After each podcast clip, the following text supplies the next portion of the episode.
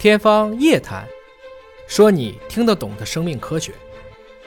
就尹老师的困惑，我基本上非常的理解啊，我也是在过程中我也遇得到。那对我来说难的是什么呢？就是因为我的这个背景呢，就是我的我的我的这个背景呢，并没有呃学术背景，没有做过学术研究，也没有当过科学家，甚至没有在学术期刊上发表过论文。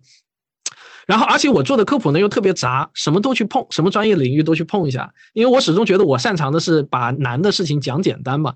但是这个呢，我恰恰就是对我来说最大的困惑呢，就是社会上有很多很多人就会不理解一个，呃，就他们不理解一个不是科学家的人怎么有资格做科普。呃，有时候我也被怼得哑口无言，但说的也是实事实，就是说，比如说最典型的留言就是最典型留言是我我我听你做科普。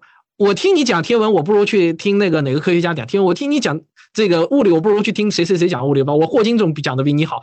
就是说，你 你在任何一个领域，他都可以就举举出一个做这个领域的科学家来跟你做对比。那我哑口无言，人家专业领域确实比我强，对吧？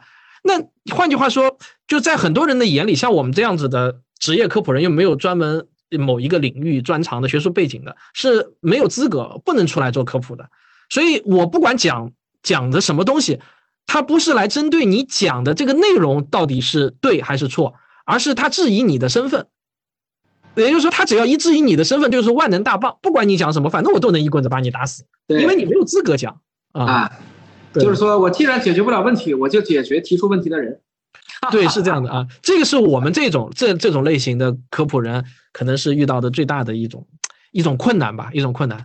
嗯，当然，我我理解理解，我我我心有戚戚呀，确实是，对，嗯对，但是我觉得还好，也还是有很大一部分，因为毕竟我也有一些粉丝嘛，也有一些我的忠实的读者，他们其实是能够理解一件事情的，就是科普应该也算是一个专门的职业和行业，没错，就是说你做科研是一个职业，但做科普其实也是一个职业，那一个科研人员他可以业余做科普。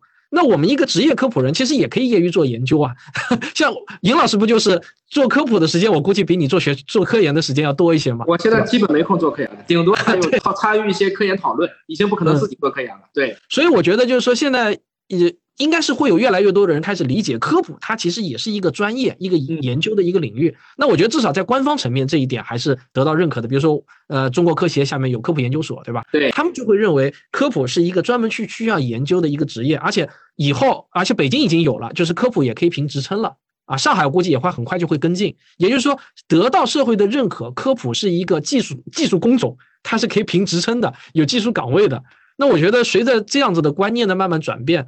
那我想啊，我们这一类职业做科普的人呢，也会有越来越大的这个生存空间，也可以有越来越多的这个被认可的可能性吧。